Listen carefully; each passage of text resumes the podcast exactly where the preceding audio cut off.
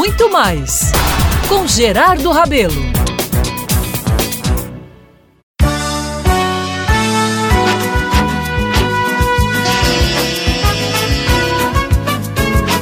Meus amigos, minhas amigas, acordei hoje depois de uma longa noite de sono, assistindo inúmeras reportagens sobre nossa cidade.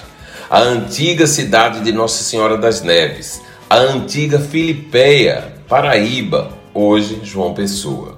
Vi imagens que saíam das margens do Sanhauá até nosso litoral. Só coisa bonita, viu?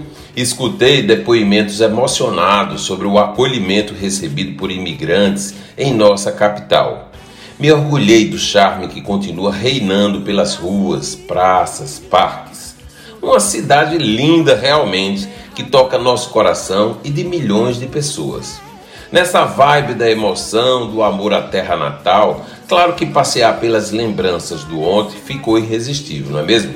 E nessa época do ano não existia outro pensamento no mundo do entretenimento para qualquer criança daqui, viu?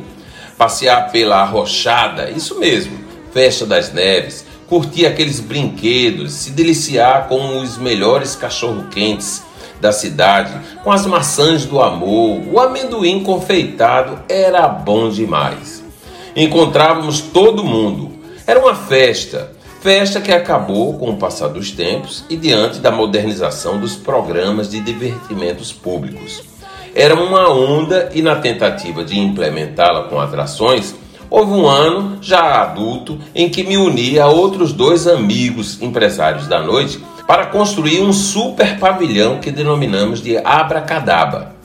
Meus amigos, num toque de mágica consegui com parceiros do comércio o dinheiro que levantaria a enorme estrutura que tinha fachada de um castelo e que ficou incrustado no primeiro quarteirão da rua Duque de Caxias. No interior dessa estrutura, tínhamos palcos onde passariam os nomes mais festejados de nossa música, mesas, cadeiras e uma imensa área de jogos eletrônicos. Para completar, criei ainda com Saulo Barreto, que tem sempre uma criatividade enorme, Homenagens que consistia em fixar placas com nomes de pessoas que fizeram ou faziam naquela época história, seja pelo que fosse em nossa cidade. Por exemplo, tinha a placa Solon Lins Filho, tinha também o Willis Leal e por aí ia, né? Claro que foi um sucesso, né? E roubou a cena dos pavilhões oficiais das primeiras damas do município e do estado. Foram 20 dias de festas que ao final eu entrei numa exaustão profunda. Pior, lutando para empatar as entradas com as despesas que eram imensas. Mas ao final ficou experiência, viu? O viver glamuroso e boêmio da noite e uma decisão tomada para sempre. Nunca mais investir na festa das neves. É isso mesmo. Entendi, meus caros, que insistir num formato de evento que foi vencido pelo tempo, pela mudança de costumes, é caso para Sancho Pança. E eu não estava e nem estou nessa daí não. A festa das neves está aí e em tempos de pandemia ganhou uma formatação que deverá ser mantida.